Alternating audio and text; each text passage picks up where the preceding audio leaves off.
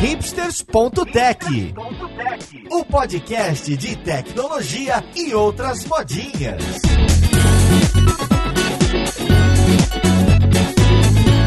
Olá, caríssimo ouvinte, seja muito bem-vindo a mais um episódio do seu podcast favorito. Meu nome é Paulo Silveira, esse aqui é o hipsters.tech e hoje a gente vai falar de Open Banking, ou melhor ainda, vamos entender esse termo Open Finance que está aparecendo por aí. A gente vai discutir sobre APIs abertas de um banco muito grande aqui do Brasil e também falar de uma competição que liga tudo isso de API, das APIs abertas, do Open Banking, do Open Finance. Então vamos lá, podcast, ver com quem que a gente vai conversar.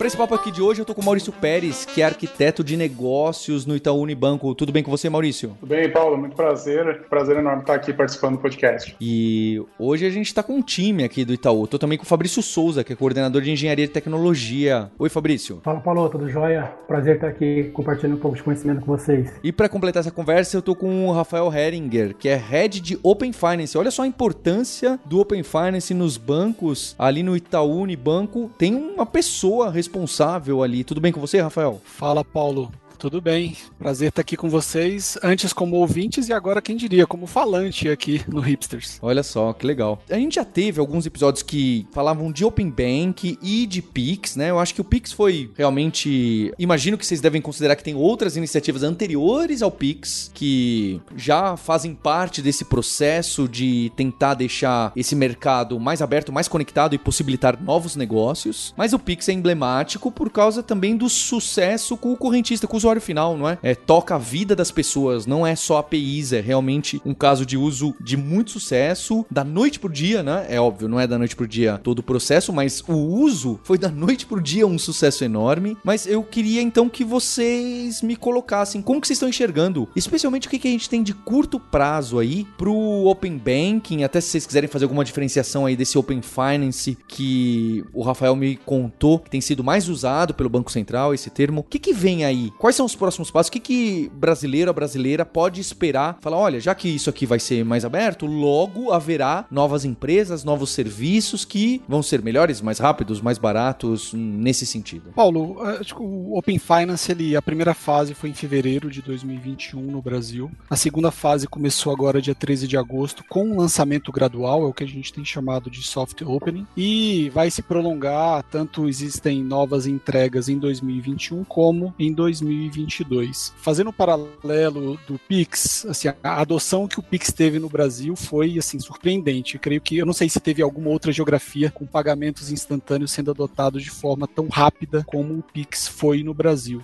A agenda de Open Finance brasileiro, e por que Open Finance? Porque não está só ligado ao mundo de banking vai ter seguros, vai ter câmbio. No futuro pode ter até open outras coisas quando a gente pensa em tudo que permeia a nossa vida como cidadãos e transacionando, sejam dados, sejam bens e por aí vai. É, o ponto é que o Open Finance ele vai reduzir em muito uma das barreiras que existem para alguém te oferecer um serviço financeiro, que é te conhecer. Quanto mais se conhece o Paulo, mais uh, provável é que uma instituição, seja ela um grande banco como o Itaú, seja ela uma fintech que acabou de de nascer consiga oferecer um produto é, aderente ao que o Paulo precise. Seja quando a gente fala de crédito, que é um pensamento mais imediato, um limite maior ou uma taxa menor, seja fazer um produto diferente, porque uma instituição que acabou de nascer tem acesso aos dados do Paulo, ou o Itaú, que apesar de estar no, no mercado brasileiro há muitos anos, pode ainda não ter o Paulo como um cliente. A partir do Open Finance, eu vou conseguir conhecer o Paulo mais né, e oferecer melhores produtos ou produtos mais aderentes diferentes para o Paulo, tá? Tô só arranhando a superfície do que pode ser o Open Finance, tá, Paulo? Se a gente olhar as, as geografias onde o Open Finance já existe, o Open Banking já existe, o propósito,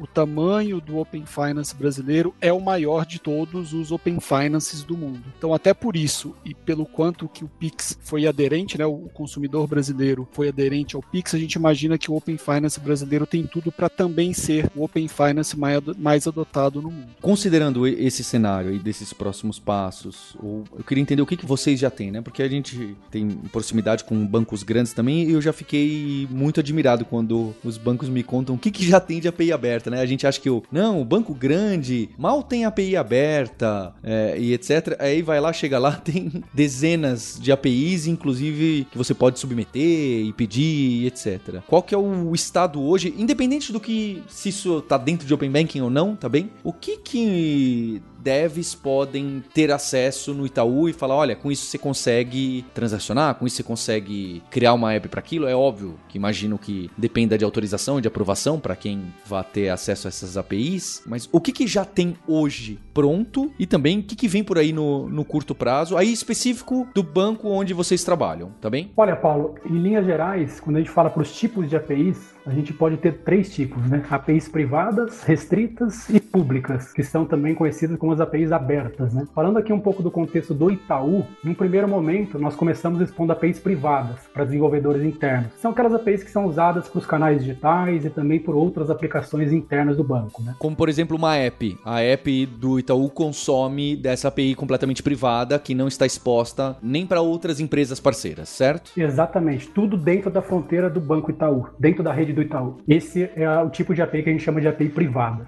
Num segundo momento, depois de a gente ganhar certa maturidade no tema, a gente foi começando a expor algumas APIs para o mundo externo, para alguns parceiros específicos. Aí a gente chama de APIs restritas. E por que restritas? Porque, como o nome diz, são APIs onde o acesso ele é limitado para aquelas empresas onde o banco tem uma parceria previamente feita. Em seguida, veio o Pix e na sequência Open Banking e Open Finance, né, que nos permitiu expandir o portfólio de APIs expostas externamente. E eu vejo hoje o Open Finance como um primeiro passo para o início de uma nova jornada, que como o Rafa comentou, né, pois ele estimula a formação de novos ecossistemas para a criação de novos produtos e serviços e novas experiências por meio de APIs. Nesse contexto, a inovação ele passa a ser algo fundamental. E aí onde entra as APIs abertas, que é o terceiro tipo que eu comentei, né? Essas são muito importantes para a gente engajar os desenvolvedores e co-criar novas soluções ali por meio de APIs. E o, o evento global de Open Finance que a gente está participando, ele possibilita a gente dar esse próximo passo nessa direção, onde a gente está expondo algumas APIs abertas em um ambiente sandbox para fomentar esse engajamento da comunidade dev e estimular a geração de ideias, de novas soluções que possam de fato resolver problemas reais do dia a dia. E a gente acredita muito na criatividade da comunidade e no potencial de inovação dos devs para a gente trazer benefícios para sociedade como um todo. Fabrício, você citou então a restrita e a pública agora, né? Então a restrita para essas empresas parceiras ou que vocês já conversaram, que assinaram o papel e que vocês já têm alguma ligação. O caso do Pix, para o Itaú, já é uma API aberta ou é uma API restrita? O caso do Pix ainda estamos APIs restritas. Não tem na, nenhuma API transacionando Pix em mar aberto, que a gente chama, né? Todas as APIs têm um, um vínculo de um contrato ali previamente estabelecido, seja com um, um cliente final ou com um parceiro para transacionar o Pix hoje. E aí das abertas que vocês estão começando a oferecer nesse sandbox para as pessoas já imaginarem e criarem as apps. Que APIs a gente tem aí que um ser humano que não entende de banco pode entender? Hoje nós temos 28 APIs expostas ali em uma plataforma de sandbox para o pessoal experimentar, gerar as ideias, testar e gerar novas soluções. São APIs ele voltado para o contexto de Open Finance, né, como o Rafa comentou. Então a gente tem ali APIs de abertura de conta, cartão de crédito, taxa de câmbio,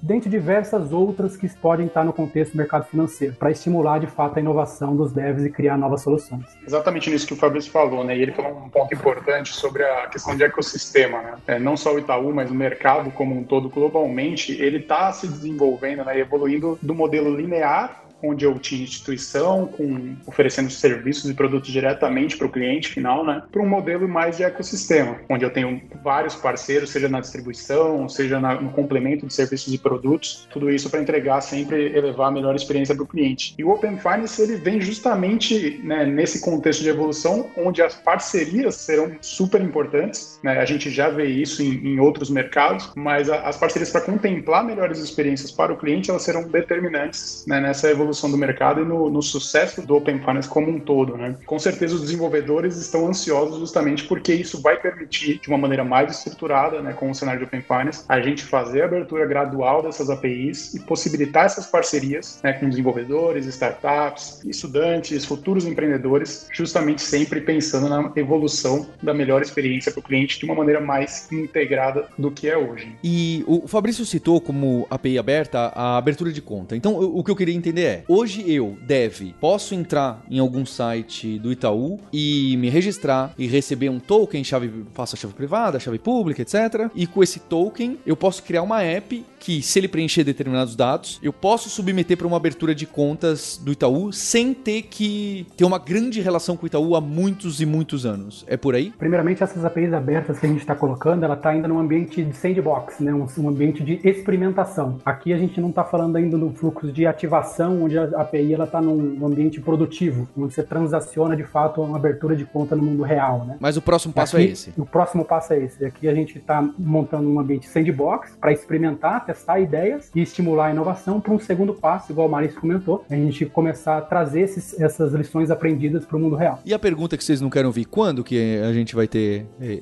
isso aí? Pode tentar desviar, aqui no podcast vale, vale tudo no ao vivo. O Sandbox já está disponível, então quem está nos ouvindo agora é, e ficou interessado no desafio, no Global Open Finance Challenge, pode ir no globalopenfinancechallenge.com, fazer sua inscrição lá e vai ter acesso a esse Sandbox com 28 APIs emulando a nossa vida real como ela é dentro do Itaú. E mais algumas outras que a gente fez especificamente para o desafio. O que a gente mais quer, Paulo, é que boas soluções, soluções inovadoras, sejam criadas a partir dessas APIs, para que no final este grupo, né, ou vários grupos que estão nos ouvindo, submetam seu pitch, vão à frente no desafio e estejam é, de frente para o CEO do Itaú, o CEO dos outros três bancos que participam desse desafio, o CIBC do Canadá, o grupo NatoWest de UK, é, do Reino Unido, o NAB da Austrália e Nova Zelândia, além do CTO da Amazon.com, Werner Vogels, que estará conosco no dia 16 de novembro. Então, é, a partir do dia 16 de novembro, os vencedores vão inclusive poder, é, eles terão a oportunidade de fazer uma prova de conceito da solução que eles bolaram no, nesse desafio, junto conosco. Quem sabe daqui a alguns meses a gente volta aqui junto com o grupo vencedor para fazer um podcast da solução que eles desenvolveram e a gente colocou em produção para o, todo esse ecossistema brasileiro. Por que não? É, então, a data do desafio, é, a final é dia 16 de novembro, mas hoje, já em setembro, os times podem fazer sua inscrição, terão acesso ao sandbox, independente se irão ou não participar do desafio, mas terão acesso ao sandbox e poderão, como o Fabrício citou, é, brincar nesse, nesse ambiente de experimentação e desenvolver suas soluções. Então, deixa eu fazer a chamada aqui também. Então, tem um tal de Global Open Finance Challenge, que inclusive é o motivador desse podcast aqui, não é? Que a gente gosta, né?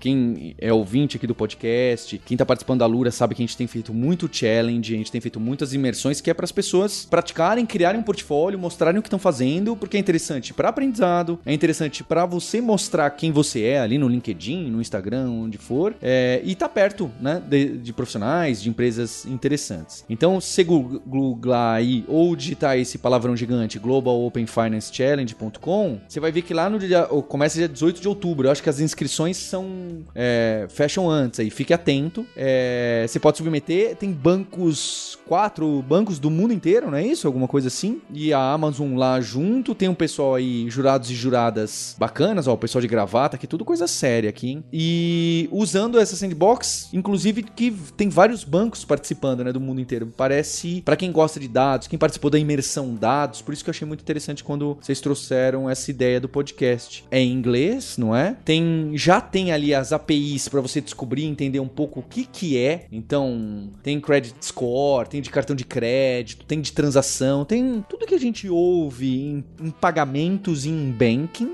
E eu eu gosto muito, tá, dessas iniciativas. Gosto de maratona de programação, gosto de todos esses qualquer coisa que pareça uma Olimpíada, um desafio, um hackathon, eu gosto bastante, porque tem essa dinâmica, tem data, tem premiação. O Itaú tá lá participando muito de perto, pelo que eu entendi, né? Vocês estão construindo juntos esse desafio ali e vai conhecer as APIs que vocês estão no sandbox, que pelo que eu entendo são as primeiras que estarão abertas lá, vão colocar, vão sair do sandbox em algum momento e as pessoas vão poder criar é, suas startups malucas ou, ou coisas do gênero, não é? é ou simplificar uma jornada que hoje é complexa aqui dentro. É, assim, nós reconhecemos que muito da inovação que está acontecendo no mundo não necessariamente vai acontecer dentro do próprio banco. Então a gente quer é, acolher essas inovações, essa velocidade de inovação que está acontecendo é, é, fora, e nada impede que um grupo indiano use o sandbox do Itaú para fazer uma solução que se aplique para o mercado colombiano, tá, Paulo? É, então ele se desafio, um, um dos desafios de montar o desafio é que a gente foi fazer benchmark de, puxa, quais desafios globais de Open Finance existem? Então, a resposta é nenhum. Este aqui é o primeiro. É, então, para os nossos ouvintes, quer ter acesso às APIs que você não teria acesso de forma natural e participar de um desafio inédito, pioneiro, é, envolvendo quatro bancos do mundo inteiro, mas não restrito aos quatro países onde esses bancos estão sediados, puxa, se inscreve lá, dá uma olhada nas APIs, tire suas conclusões, monte seu grupo e pau na máquina. E até complementando o Rafa, Paulo, é bem, são dois pontos importantes, né, na linha do que ele falou. O mundo hoje ele é muito open, né? A gente fala open, o Rafa falou que vai, vai, vamos ter open cada vez mais de outros serviços, né? Mas aqui mesmo no Global Open Finance, a gente vê uma abertura de fato em larga escala, né? Que a gente está falando de quebra de barreiras dos serviços financeiros com Open Finance, onde a gente vai disponibilizar APIs através de um sandbox para simular esse ambiente, esse cenário sandbox. A gente está falando, como o Rafa comentou, de Open Innovation, né? Extrapolar as barreiras do próprio banco para buscar inovações, soluções de outros lugares, que não só dentro e internamente do próprio banco. E estamos falando de um desafio global, né? Como o Rafa também deu um exemplo, de que podem ter experiências, culturas diversas que podem agregar em qualquer um desses mercados, né? E acho que um ponto importante também é que essa parceria com os demais bancos, ela é muito estratégica, porque estamos falando de Brasil, que está em fase de implementação de Open Banking, né, de Open Finance. Estamos falando de Canadá, que está começando a desenvolver, e Austrália e Reino Unido, que já estão no estágio um pouco mais à frente do cenário de Open Finance. Então, estamos falando de mercados e situações diferentes né, do, do sistema de Open Finance, mas todos buscando sempre o objetivo maior, que é que desafios, que soluções podemos implementar neste contexto. Né? E complementando o que o Maurício comentou, de fato, a gente trouxe um pouquinho aqui do conceito de inovação aberta, né, como o Rafa também disse, é, e essas APIs elas foram criadas pensando também na tropicalização das APIs, quanto é que você abre lá a, o idioma que a gente utilizou é o inglês, por ser um idioma universal. A gente pensou também em tudo isso, pensando em, em ser um sandbox que pode ser acessado por outras culturas também. O challenge em si tem alguma, algum critério de avaliação ou ele é bastante aberto em relação vai vencer o melhor, a melhor app, a melhor criação, a coisa mais maluca e interessante que a gente for ver? Ou tem algum problema específico que é dado e fala, agora amarra aí as APIs e faz? Bom, a gente usando do cenário de Open Finance né, e do Sandbox, baseado nas APIs que a gente disponibilizou, a gente definiu três desafios mais de forma mais macro, onde os grupos têm que buscar soluções para aderir, né, resolver esses desafios. Um relacionado à experiência do cliente, né, onde como é que a gente consegue agregar valor com soluções digitais para esses clientes. Um mais relacionado à conveniência, né, e o acesso aos serviços financeiros, como é que a gente consegue desenvolver serviços mais relevantes e mais convenientes para os clientes. E um relacionado à sustentabilidade, porque a gente também tem uma API relacionada diretamente à avaliação de crédito, avaliação de crédito mais verde, né? Então, como a gente consegue tomar melhores decisões sobre clima e sustentabilidade, principalmente pensando nesse mercado, né, de crédito de carbono e crédito verde, né, que a gente chama. E aí, nisso, a gente propôs, através do site, que os grupos submetessem propostas, né, avaliando em qual tipo de problemas que eles estão resolvendo, qual o tipo de impacto que eles vão trazer, o tamanho desse impacto. E aí, baseado em algum desses critérios, além de inovação, né, potencial de mercado, a gente tem uma série de jurados por todos os bancos para fazer essas avaliações e dentro de um funil a gente vai escolhendo os melhores grupos conforme eles forem avançando e se desenvolvendo. Mas é uma experiência ótima para o desenvolvedor, justamente por conta dessa troca de conhecimento com grandes especialistas do banco. Quais vão ser os critérios que vocês vão usar? O, o, o vencedor ganha uma conta de banco bem recheada e transacionada na API, com bastante crédito? Como que é? é esse ponto você está falando, Paulo, de na brincadeira, mas a gente cogitou realmente se a gente deveria colocar uma premiação em dinheiro para os grupos vencedores. É, e no final a gente chegou à conclusão que não, porque esse não é o grande incentivo aqui do desafio. Então eu vou falar primeiro dos critérios de avaliação, né, de forma é, geral, que a gente está buscando nessas ideias, enfim. Aí depois eu falo um pouquinho da premiação. Mas basicamente nós estamos buscando soluções inovadoras. Sim, estamos buscando. Soluções com impacto. Puxa, se você fala de uma solução que vai se aplicar ao mercado brasileiro, dependendo do nicho ou, ou da própria é, do, do, desenho da solução e o nicho que ela se, se propõe a, a resolver um problema, é, ou mesmo a parte de sustentabilidade, qual vai ser o impacto dessa solução? É, a gente também vai olhar a, a, viabilidade né, comercial desta solução, mas, lembrando, é, nós não queremos necessariamente sair do desafio com uma solução pronta que já dê para implantar e rolloutar naquele momento. É, e eu já vou explicar um pouquinho na frente é, o que tem para os vencedores, tá? E, obviamente, tem uma questão de é, viabilidade técnica daquela solução, porque a gente realmente quer pôr de pé ao final do desafio, tá? Em termos de premiação, os vencedores serão 12 finalistas, a final vai acontecer dia 16 de novembro, é, e haverá quatro vencedores. Um vencedor para cada um dos desafios que o Maurício citou, é, e um vencedor é, geral do desafio, tá? É, que é o overall winner aqui. É, o que esses grupos, né, que chegarem até a final, os grupos vencedores, na verdade, terão acesso, que a gente realmente quer pegar essa prova de conceito dessa solução vencedora, dessas soluções vencedoras e ver colocá-las de pé para funcionar no mundo real, seja com um grupo de clientes, seja com um grupo de clientes PF ou PJ, com um grupo de brasileiros. Se a solução for aplicável em outro país, não tem problema, a gente vai ver como colocar essa solução de pé é, lá fora, tá? Outro item é nós vamos colocar esses grupos para fazer o pitch dessas ideias para os veículos de venture capital de cada um dos bancos. Puxa, será que pode acontecer algum investimento nessa solução é, em consequência do desafio? Então é um item. Obviamente vai ter toda a cobertura de mídia que a gente está preparando, é, os próprios webinars e sessões específicas que a gente vai fazer com as lideranças dos bancos e da AWS e de outras instituições dentro do, do ecossistema do desafio, assim como a própria AWS vai disponibilizar consultores sêniores para é, fazer sugestões, enfim, trabalhar junto nas arquiteturas das soluções que a gente é, está falando, tá? Além disso, seu nome vai estar estampado ali como vencedor de um desafio uh, pioneiro em Open Finance, é um tema que tem ganhado cada vez mais cobertura. Então, se você é ou faz parte, tem uma ideia, tem um grupo de amigos da faculdade que está ali numa garagem tentando rampar uma ideia, se você é uma startup que já, de repente, já fez ali o fund de, de, de Family and Friends, está querendo rampar uma ideia, ou mesmo se você já é uma startup mais estabelecida, que dá uma olhada nas, nas APIs e fala, puxa, eu consigo fazer algo diferente frente ao que o Itaú já faz, os bancos eh, já fazem no Brasil. É, puxa, traga essa ideia, se inscreva no desafio. É, espero ver vários grupos brasileiros entre os finalistas à medida que o, o evento aconteça. E até complementando, né? A gente acredita muito nesse conceito de Open Finance, porque é como a falou, né, acho que o Paulo comentou no começo, ele vai vir muito na carona do Pix, né? A gente viu como o brasileiro ele adorou o Pix, se utiliza muito, foi um boom, né, desde o seu início, porque ele provê a conveniência, ele provê a experiência, que é exatamente o que o mercado, né, não só brasileiro, mas principalmente brasileiro, como a gente tem um exemplo muito forte do Pix, vai vir uma onda muito forte de novas soluções, de novas oportunidades dentro do Open Finance. E a gente está começando aí primeiro com esse desafio justamente para sair na frente e em parceria com desenvolvedores, com startups startups, com estudantes, com futuros empreendedores né, que, que podem estar buscando essa oportunidade para começar. Então, com certeza, vai ser uma experiência muito boa e, e pioneira. Então, quem quer hoje usar API é pelo Open Finance Challenge, certo? Exatamente. Hoje é pelo www.globalopenfinancechallenge.com e as inscrições estão abertas, como ela falou, junto com o Sandbox também para os desenvolvedores testarem as APIs da forma que quiserem, o que precisarem de suporte também a gente está provendo. É, e as inscrições, essa primeira etapa para a gente fazer uma primeira triagem das melhores soluções, elas vão até o dia 26 de setembro. Então estamos próximos aí né, desse fechamento de inscrições, mas ainda dá muito tempo para a gente buscar inscrições. Convido a todos aí, desenvolvedores, né, startups, fintechs, a se inscreverem, porque vai ser um evento show de bola.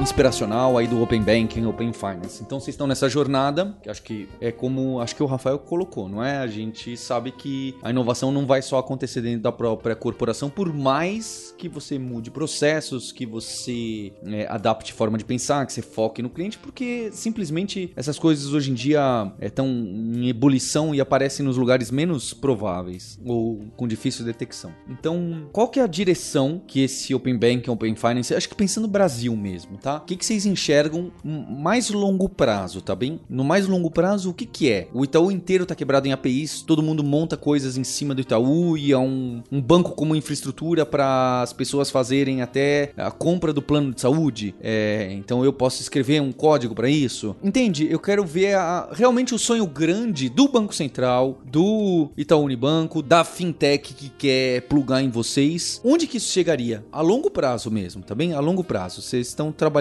para quê? Onde que é esse rumo aí? A curto prazo me, me parece claro, tá bem? E nesse longo prazo, o que que acontece? O fato é que se a gente tivesse tendo essa conversa, Paulo, alguns anos atrás, a gente não conseguiria fazer esse desafio, tá? É, primeiro porque a gente tem um desafio grande como incumbente, como um banco de 90 e tantos anos, é com todo o nosso legado que a gente tem uma, é, um investimento forte e foco para modernizar. É, tem um desafio tão grande do banco para dentro, do ponto de vista de modernização, é, de microserviçar, de quebrar os monolitos, que a gente falaria, puxa, até dá para fazer coisa para fora, mas tem tanta coisa para fazer do banco para dentro para nós servirmos melhor os nossos clientes que a gente ainda não consegue olhar para fora. É, para mim, 2021 é um ano importante, porque é, no final do ano passado a gente, isso é, é público, né? A gente fez uma parceria importante com a AWS para a gente acelerar o nosso processo de modernização é, tecnológica. O Itaú tem investido em tecnologia ano após ano, tem aumentado esse investimento. Então, nós entendemos que tecnologia é, é parte fundamental do futuro do banco, do futuro dos serviços que nós prestamos para os nossos clientes. E a partir de 2021 a gente começa, seja Pix no final do ano passado, essas APIs aqui que a gente está abrindo, experimentando junto com as pessoas, é, abrir essas APIs ainda em ambiente de sandbox para ter mais contribuições de fora para dentro. Um desafio que a gente sempre tem, Paulo, é que nós somos muito acionados por empresas externas, sejam empresas estabelecidas, startups, fintechs, para fazer parcerias. E a nossa capacidade até de fazer avaliação se a solução faz sentido ou não faz sentido acaba sendo limitada porque a gente tem vários, várias coisas acontecendo ao mesmo tempo para mim, tentando fazer um, uma aceleração né, ali para frente, dois, três, cinco anos, dez anos, é, eu tenho uma visão que nós teremos muito mais soluções co-criadas do que soluções simplesmente criadas dentro do banco. Tá? É um pouco da minha aposta, tá? Como isso vai funcionar, eu não consigo é, sequer imaginar. Mas isso porque, primeiro, nós estamos trabalhando cada vez mais em comunidades integradas dentro do Itaú. Então, aquela distância entre tecnologia e negócio, negócio negócio tecnologia cada vez mais não existe ou está muito menor e a gente está respirando o mesmo propósito. Então isso se converte em, em, time to market, em time to client, né? O tempo para atender os nossos clientes de forma muito mais rápida. Só que, puxa, isso ainda dentro do banco. Chega uma hora que tem tanta coisa acontecendo fora, é, inovações acontecendo, ideias novas é, acontecendo, que, puxa, se nós conseguirmos tornar fácil, simples, e barato integrar nossas soluções, integrar nossas jornadas com soluções externas, talvez a gente consiga atingir mais rapidamente os clientes sendo cada vez mais relevantes, né? Então, assim, a gente quer sempre ter o cliente no nosso centro. E se para ter o cliente no centro passar por parcerias cada vez mais amplas é, e cada vez mais rápidas, a gente vai fazer, né? A gente não quer ser é, fazer tudo no sentido, puxa, temos oportunidade de fazer um ERP. Puxa, o Itaú tem mais de 10 mil pessoas em tecnologia tecnologia. Se o Itaú quisesse criar um ERP Itaú, provavelmente seria possível isso. O Itaú fez uma parceria com a OMIE, é, que sabe ser ERP. Então essas parcerias estratégicas, eu creio, estou dando um exemplo, mas podem acontecer no futuro. Vamos ver, o Global Open Finance Challenge, é, parece um nome né, compridão e realmente é, para mim é essa primeira, esse primeiro investimento de forma mais séria e massivo é, no potencial de disrupção e de inovação que está fora do ambiente do banco, mas que pode ser facilmente via parceria internalizado para os nossos clientes. É, até dando meu ponto de vista também, concordo totalmente com o Rafa. O mundo ele está cada vez mais open, como o Maurício comentou, né? E isso é um caminho sem volta. E a gente vem evoluindo constantemente nosso nível de maturidade, olhando para a jornada de APIs, para que a gente esteja preparado para o que vem pela frente, né? Então todas as nossas plataformas, nossas tecnologias, processos, ferramentas, a gente vem evoluindo para que a gente esteja preparado para o que vem pela frente. O que vem depois do Open Finance, né? o Open Everything, quando o pessoal bastante coloca. Então a gente tem que ter plataformas aqui que suporte essa jornada, que a gente consiga plugar nossas APIs em diversos ecossistemas, com diversos segmentos, né? Para poder criar novas experiências e conseguir criar APIs que sejam plugáveis em diversas jornadas, para que a gente crie novas experiências que possam atender necessidades do dia a dia, necessidades reais das pessoas, seja pessoas físicas ou jurídicas. Né? E, e, o conceito de plug and play, né, que o pessoal falou, é, é a tecnologia na, como habilitador na ponta de, de melhorar a experiência do cliente. E isso possibilitou muito essa evolução, possibilitou esse challenge, né, a nossa evolução tecnológica, e com certeza a continuidade dela vai permitir novas adaptações, novas soluções né, e, e novos parceiros. E justamente num cenário que o cliente já é exigente, ele já prima muito pela experiência né, em qualquer serviço que ele consuma, e o Open Finance com certeza vai potencializar, né, vai aumentar esse nível de exigência, subir um pouco a régua né, de todos os serviços financeiros, de todos os bancos, seguradoras, é, onde o cliente vai ter cada vez mais controle de seus dados, cada vez vai querer mais controle, mais visibilidade dos seus serviços financeiros, dos seus produtos financeiros. Cabe a nós né, prover essa qualidade de serviço sempre em conjunto com o cliente, né, ouvindo o cliente nessa evolução, como o Rafa falou, nessa cocriação desses serviços que vem por aí. Um item que me veio à mente agora, enquanto o Fabrício e o Maurício estavam falando, é que essa evolução, esse mundo mais compartilhado, mais aberto, ele passa pela gestão dos ativos das pessoas, né, das pessoas ou das empresas. Então, quando eu falo de Open Finance, e até conectando com o LGPD, né, que foi uma, é uma iniciativa de, de 2018, com data do ano passado, quando você pensa em LGPD, Lei Geral de Proteção de Dados, você pensa em privacidade. Quando você pensa em Open Finance, você pensa, puxa, eu vou compartilhar os dados que são meus, eu sou o titular desses dados que estão na instituição A, vou compartilhar esses dados com a instituição B. Puxa, eu confio na instituição B vis-à-vis as práticas que eu conheço da instituição A. Então, essa parte de compartilhamento vai estar muito ligado à confiança. Confiança que eu tenho no Itaú, confiança que eu tenho na outra instituição com as quais eu estou compartilhando os dados, ou confiança que eu tenho no Itaú de que ao compartilhar os dados da instituição A com o Itaú, o Itaú vai cuidar da minha privacidade, vai cuidar da segurança dos meus dados, é, até tendo como pano de fundo é, as, o infelizmente, é, infelizmente as várias notícias de vazamento de dados, enfim. Então todo esse ecossistema, Paulo, vai ter essa parte, na minha visão, tá, de prevenção à fraude, de cybersecurity, bastante no pano de fundo. A própria iniciativa, né, do Pix recente de limitação de aumento de limite, enfim, tendo em vista o aumento de sequestros, é, usando o Pix. Então, para mim, cyber, prevenção à fraude, privacidade, segurança estarão sempre como background desse mundo mais aberto que a gente está cada vez é, experimentando mais. Bem, então fica aí o convite para você acessar lá o globalopenfinancechallenge.com, dar uma olhada lá nas APIs, considerar se inscrever, chamar amigo e amiga, porque se você gosta dos challenges que a gente tem feito para os alunos da Lura, a gente fez um, um de BI, é, ficou muito legal e era o consumindo APIs usando o Power BI ou Excel ou Tableau, então era muito interessante porque hoje em dia a gente pode consumir essas APIs, é né? quem tá ouvindo a gente e não é exímio, exímia programador ali, não tem problema, porque dá para consumir essas APIs, tem ali, né, o, os samples, os exemplos, você vai lá no Postman, você vai lá nesses programas que já são prontos e às vezes até já tem o boilerplate, já tem o templatezinho para você consumir as APIs. Inclusive, você, algumas pessoas podem criar esses templates para esse challenge, para facilitar, para que pessoas que não são programadoras assim do, no dia a dia também consigam acessar. Então eu acho que é super interessante, não é? Acho que a Ana Maria do Itaú que ajudou também a, a construir a pauta, até colocou lá num dos pontos, né, da economia de APIs, né, API Economy. Isso é, é muito forte, né? A API Economy acaba não sendo só para dev, as pessoas que estão explorando e entendendo acabam vendo, poxa, dá para eu me conectar aqui. Então eu faço aqui um MVP, faço um exemplozinho, depois, se isso crescer e ganhar corpo, o time de tecnologia vai lá e, e toma conta. Então eu, eu, gosto muito de explorar essas APIs, APIs é, que são relativamente simples e que estão por aí bem documentadas porque dão oportunidades pra gente criar, não é? E eu acho que a gente, quando a gente segue essa carreira de tecnologia, de dev, é porque a gente quer criar, a gente quer amarrar coisas e cada vez mais a gente tá trabalhando nesse mundo de. Eu sempre faço essa analogia com o encanador, que você vai plugando um cano no outro e eles já estão prontos, né? A base de onde vem a água, a caixa d'água, para onde vão as coisas, já, já estão prontos. Você vai quebrando a cabeça para fazer esse resolver o puzzle. Eu acho muito interessante, é uma grande oportunidade esse tipo de challenge, ainda mais com APIs. E agora, além do convite para quem tá ouvindo a gente, eu vou deixar o convite aqui para os participantes do Itaú. A gente deve ter em outubro, ainda não temos a data, a, a Semana da Ciência de Dados, que a gente vai preparar para a gente abrir mais um bootcamp de data science aplicada da Lura. A gente vai fazer um modelo diferente, em vez de fazer uma imersão, a gente vai fazer uma semana onde a gente tem entrevistas com caso de uso mostrando, né, essa parte de como que ciência de dados e as APIs e pessoas que não necessariamente são programadoras entram nessa carreira, como que isso está sendo aplicado no mercado. A gente tem um, público bem grande que gosta muito aí de dados e das imersões.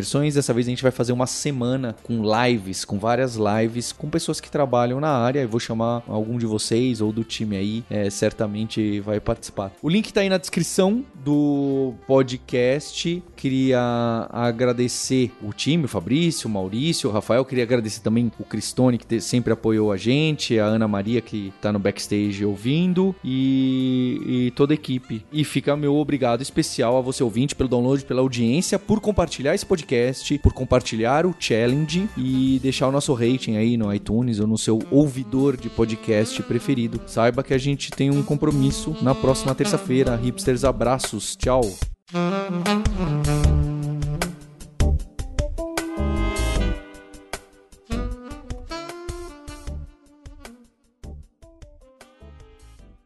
E o universo de conteúdo da Lura está sempre se expandindo, é o Alura Verso. Para você fazer parte, não deixe de se inscrever lá em alura.com.br/barra imersão. É uma newsletter que eu pessoalmente escrevo com todo o aprendizado que o time está me trazendo, que vocês estão trazendo e a gente está enxergando no mercado de trabalho, na ciência, na tecnologia, como que as coisas funcionam. Então, é muito do que nerds, hipsters e devs gostam e tem um interesse genuíno para saber como que está funcionando e o código que está por trás das máquinas. Vai lá se inscrever e aproveita para ajudar na expansão desse Alura Verso. Indica esse episódio do podcast para um colega, para uma amiga que vai fazer a diferença para essa pessoa.